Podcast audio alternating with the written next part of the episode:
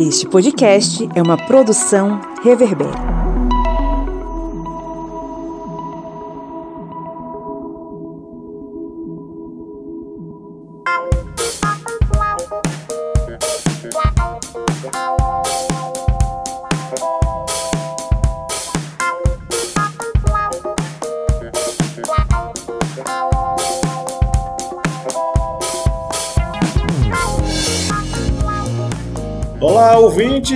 Sejam bem-vindos e bem-vindas mais uma vez ao podcast do Historiante, o seu podcast sobre as ciências humanas, no seu programa preferido, que é a Minipédia, um conteúdo, um, pro, um programa com conteúdo expresso sobre assuntos históricos. Eu sou o Pablo Magalhães e estou aqui acompanhado, né, do outro lado do rio, como sempre, do seu camarada Kleber Roberto. E aí, pessoal, beleza? Com o rio bem cheio, com bastantes jacarés acho que não são pessoas vacinadas ainda, né? porque o São Francisco está no momento de cheia e sempre os animais é, selvagens acabam tomando o local que é deles. Com rio cheio e com esgoto no encanamento, né, cara? Eu que o diga.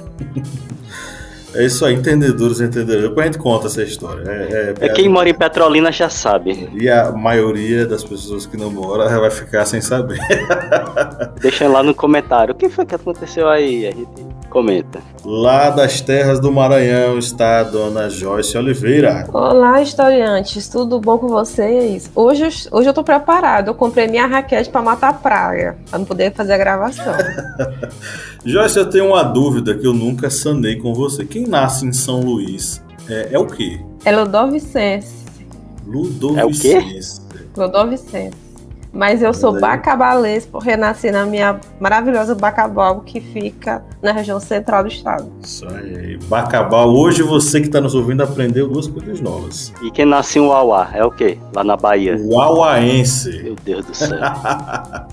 Hoje a galera aprendendo muitas coisas aí sobre geografia, né? Estamos aqui reunidos para falar sobre o que, dona Joyce? Nós vamos falar sobre um tema que às vezes, ou em sua maioria das vezes, não é abordado quando se fala de ditadura. A gente vai falar da tropicália. Né? Não é MPB não, gente, é tropicália. Não confundam alhos com bugalhos. Cleber Roberto, se você fosse definir aí, sei lá, três temas principais aí que todo mundo tem que saber sobre esse assunto, Quais seriam? No primeiro momento, nós temos que saber sobre a censura neste período, já que foi durante a década de 1960. Temos também que entender essa entrada de várias influências estrangeiras inclusive de instrumentos musicais, e o terceiro, o surgimento da Tropicália, que foi um surgimento que acabou até causando algumas raivas dentro da música aqui mesmo no Brasil. É um tema bem bacana, tá? É até aquela coisa de você ouvir essa minipédia e logo depois escutar o álbum Panis et Circenses todinho para você curtir bastante. Mas vamos para a pauta. Música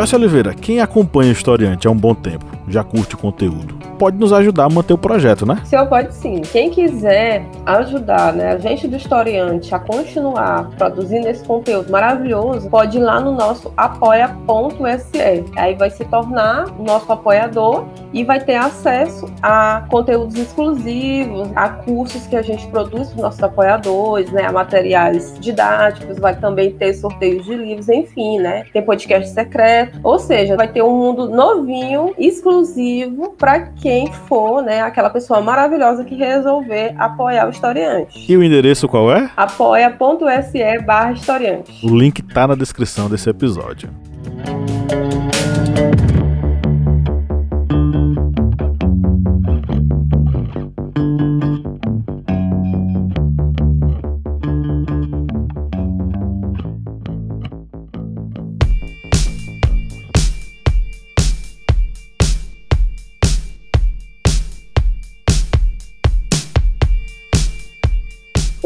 Kleber já falou, não dá para a gente falar sobre a Tropicália sem falar sobre o processo político, social e cultural que o Brasil estava enfrentando naquela década de 1960. A gente tinha acabado de derrubar, a gente não, né? Que eu não fiz parte disso e acredito que muitos democratas não fizeram parte disso. Ah, os militares, apoiados por uma parte das classes médias e da classe dominante em nosso país, derrubaram João Goulart, vice-presidente que havia assumido, havia assumido a presidência em decorrência da renúncia do Jânio Quadros.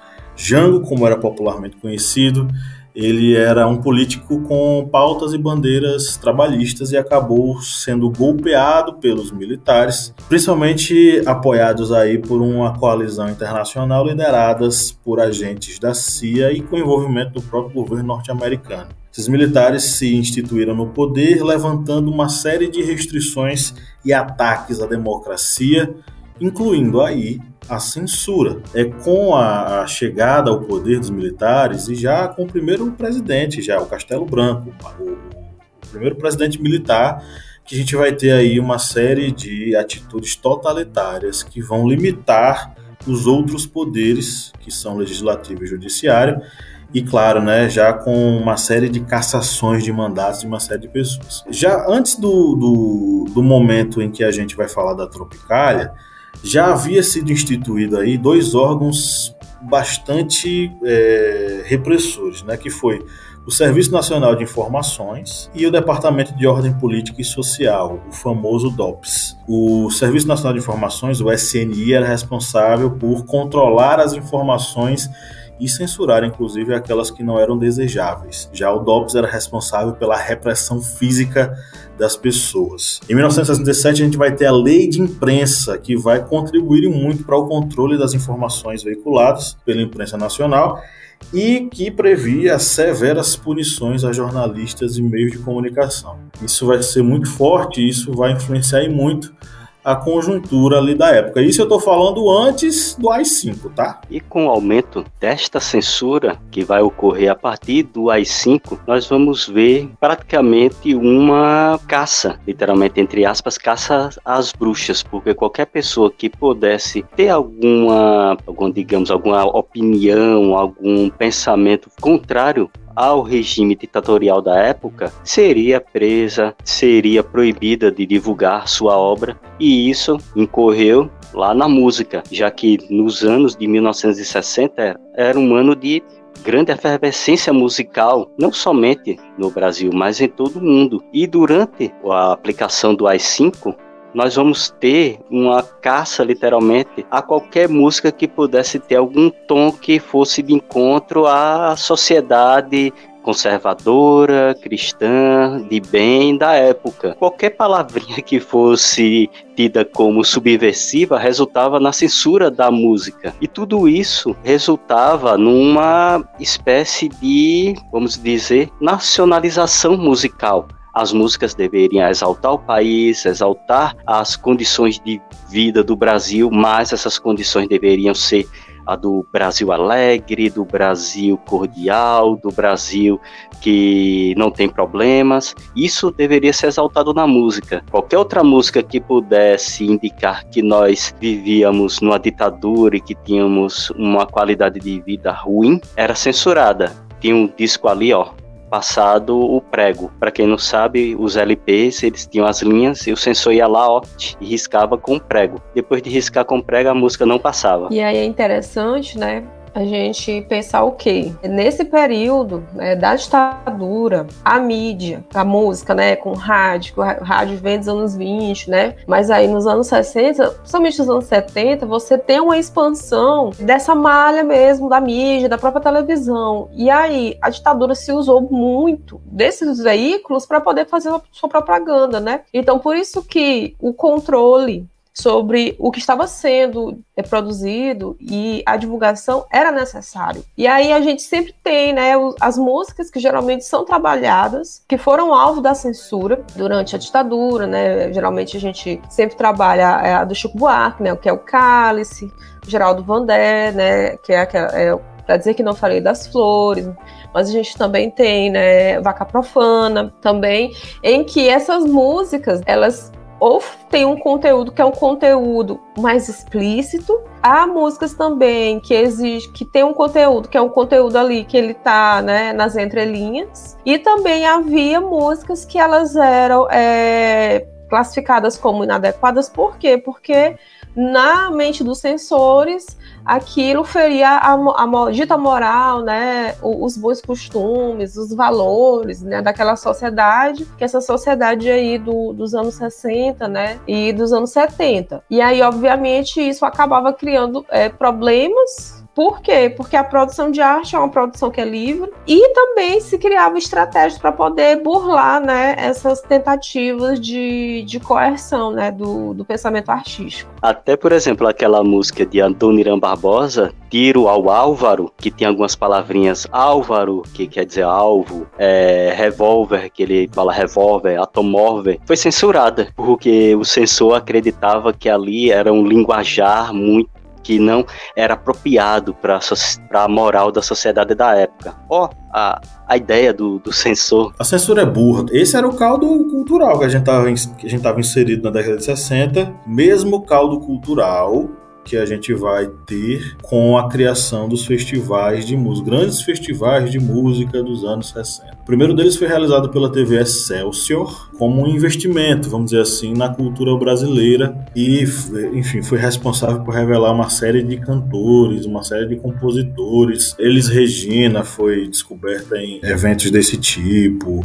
Uh, o próprio Vinícius de Moraes desfilou ali sua qualidade musical nos festivais da década de 60. Enfim, o primeiro e o segundo festivais, eles foram tranquilos no, do ponto de vista das manifestações populares. Porque os festivais, eles reuniam compositores populares que tocavam em muito aquilo que as pessoas consumiam de fato, na TV, no rádio, enfim. Foi um evento, foram eventos, na verdade, muito fenomenais, porque eles se reuniam em torno do novo totem da sociedade de consumo que era a TV. E essa TV, num país que tinha estava migrando rapidamente do rural para urbano, ou seja, saindo de um ambiente onde o rádio era dominante, passando a esse ambiente visual das cidades, era o espaço fundamental para o desenvolvimento da música e principalmente da descoberta de novos talentos. Então, o primeiro festival da TV Excelsior vai ser um sucesso de audiência, um sucesso comercial, inclusive. O primeiro evento vai ser realizado pela TV Excelsior.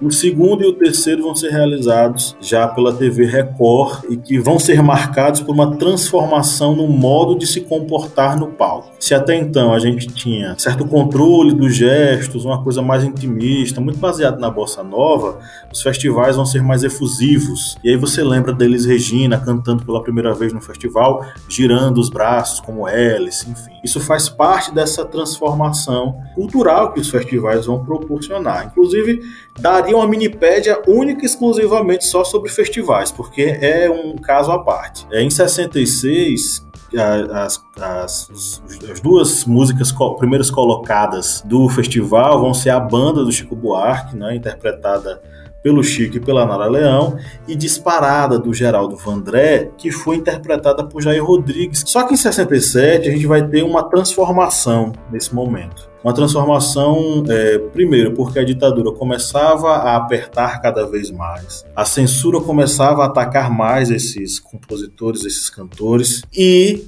a cultura, ou se você preferir chamar, a contracultura do período, começou a agir. É nesse momento que a gente vê o fortalecimento e o crescimento da tendência da tropicália, principalmente em seus dois principais representantes naquele momento, né, que é o iníciozinho desse processo, que é o Gilberto Gil e o Caetano Veloso.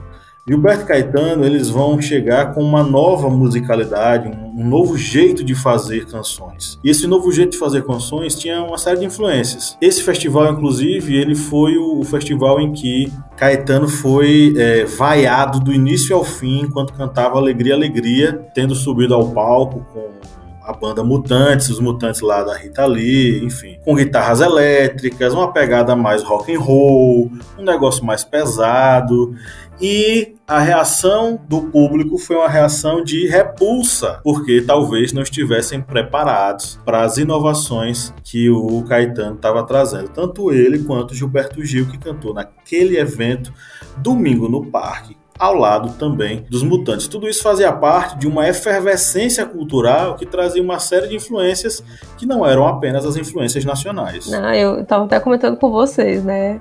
Eu digo, vou usar o termo aqui, Caetano lacrou. Quase que diz assim, vocês são limitados, vocês não estão entendendo o que eu estou querendo fazer, o que eu estou propondo, né? Inclusive, Mas... cabe colocar um trechinho aqui. Você que está nos ouvindo vai ouvir agora o trecho desse desabafo do Caetano. Mas é isso que é a juventude que diz que quer tomar o poder. Vocês têm coragem de aplaudir este ano uma música, um tipo de música que vocês não teriam coragem de aplaudir no ano passado? São a mesma juventude que vão sempre, sempre matar amanhã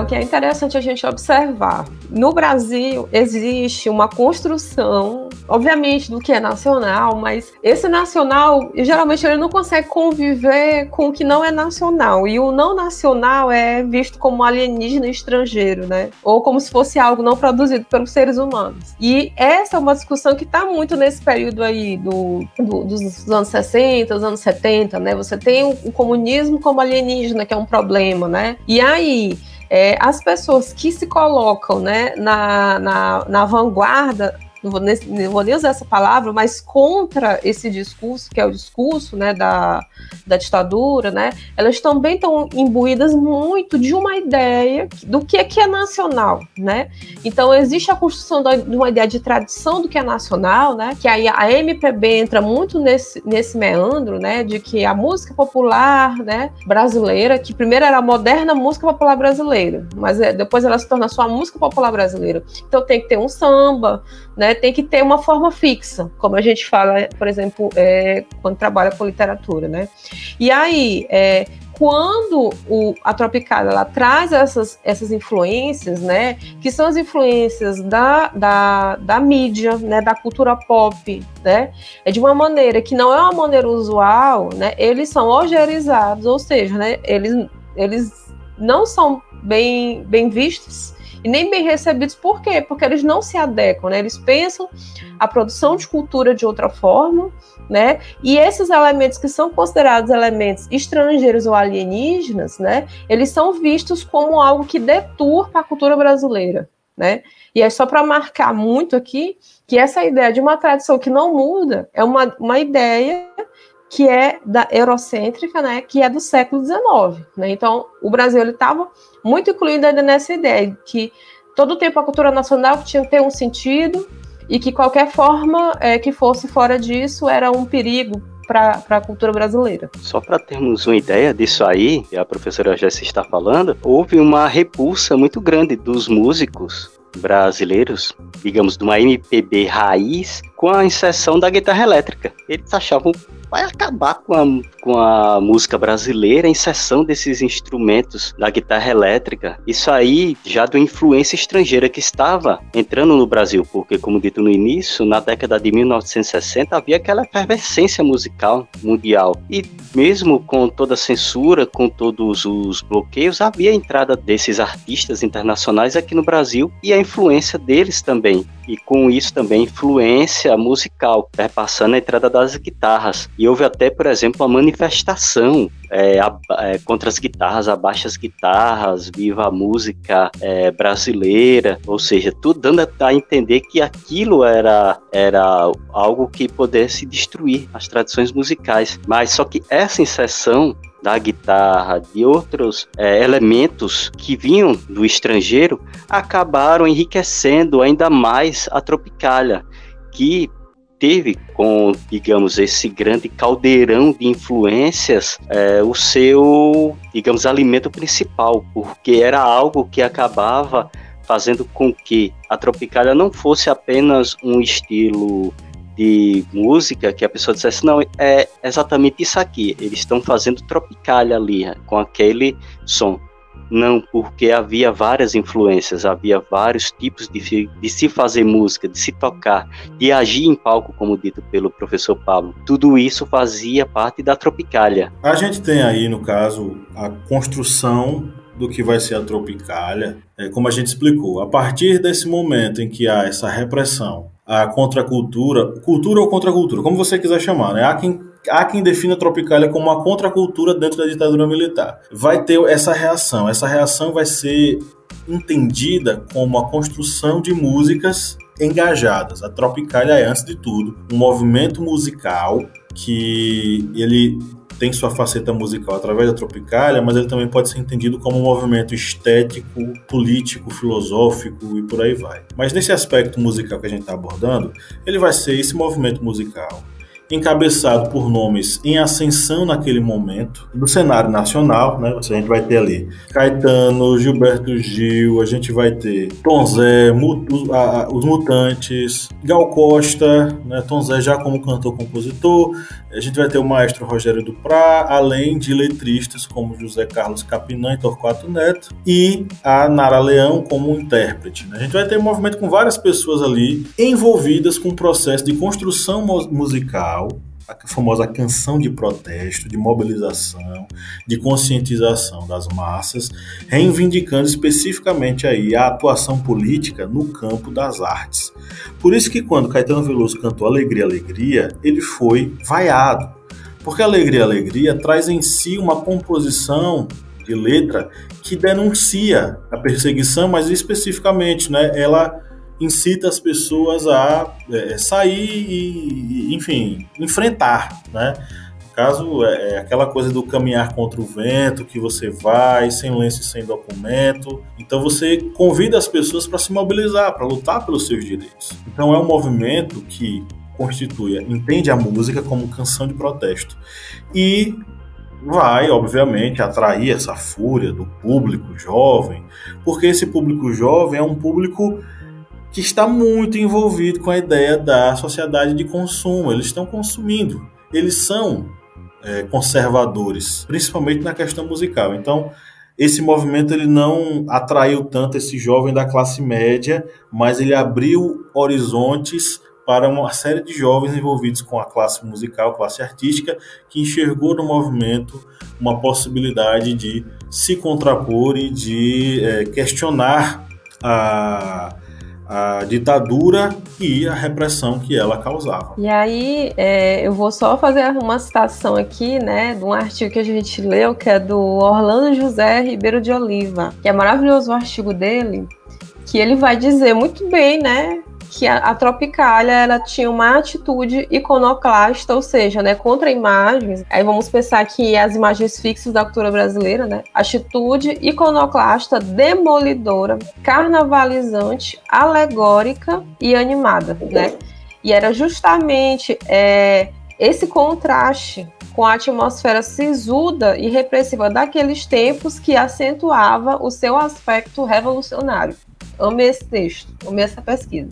E como um movimento que estava abalando a música no Brasil, ela acabou também atraindo os olhos da censura na ditadura militar, já que surgiu exatamente no período máximo dessa ditadura cruel, que foi em 1967, ou seja, no ano seguinte tivemos o AI-5, ou seja, já foi é, surgindo já dentro desse período tão cruel da ditadura, e acabou entrando na vista dos censores que acabavam é, censurando várias músicas, É, acho que a música Gelé Geral, de Gilberto Gil, sofreu censura por ser considerada uma música com teor político. É tanto que a Tropicália, ela tem uma vai, digamos, se fragilizar um pouco porque há a saída de vários músicos do Brasil que vão se exilar em outros países, Caetano, Gilberto Gil, por causa dessa perseguição que está ocorrendo no Brasil. E essa, é, essa censura, ela por si só conseguiu muitas vezes calar várias vozes, como por exemplo de Geraldo Vandré, que ele foi nunca conseguiu recuperar sua carreira após a censura que veio a, a atingi-lo. E a Tropicália, ela também sofreu muito com esta censura neste período, mas a gente sabe que ainda bem que décadas depois ocorreu essa redemocratização, mas ali na década de nos finais da década de 1960 e início da década de 1970 foi algo bem ruim para os músicos que tentavam inovar, que tinham a influência da Tropicália para fazer suas músicas. Eles também sofreram muito com a censura, já que qualquer letra, qualquer coisa, qualquer detalhezinho poderia resultar em uma censura. Ney Mato Grosso é um exemplo disso, com Secos e Molhados. Numa apresentação dele na TV, na TV Globo, foi proibido filmar o corpo dele, porque ele ficava com o peito nu, é, com roupas com plumas, com danças que a censura considerava muito espalhafatosa. Então, para filmar Ney Mato Grosso, tinha que ser em close, no rosto dele,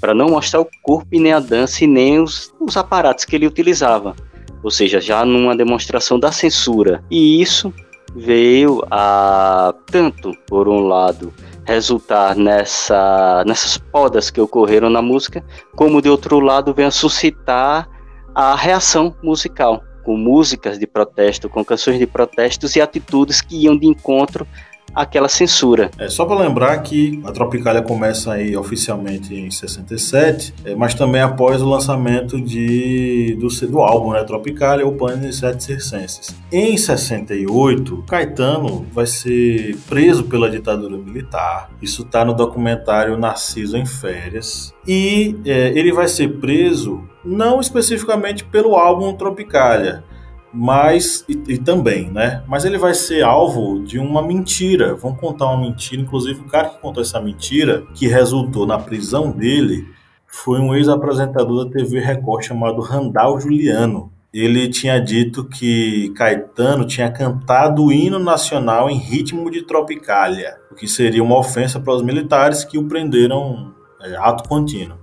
A questão é que Randall tinha mentido é, Caetano não tinha feito isso e ninguém da Tropicália tinha feito isso. O Randall unicamente estava querendo ver o Caetano atrás das grades mesmo, né? Mas o bom disso é que, como o Kleber já falou, a redemocratização veio e nós pudemos ver o lado certo da história e a Tropicália ela é lembrada como esse movimento profícuo, criativo, é, carnavalesco, como a Joyce falou, né? Lendo a partir da, da obra que a gente separou para leitura. É, um movimento que quebrou barreiras, quebrou inclusive os preconceitos do período. É, claro, não todos, porque não foi um movimento tão, tão profundo, até porque ele foi meio que desbaratado logo no início.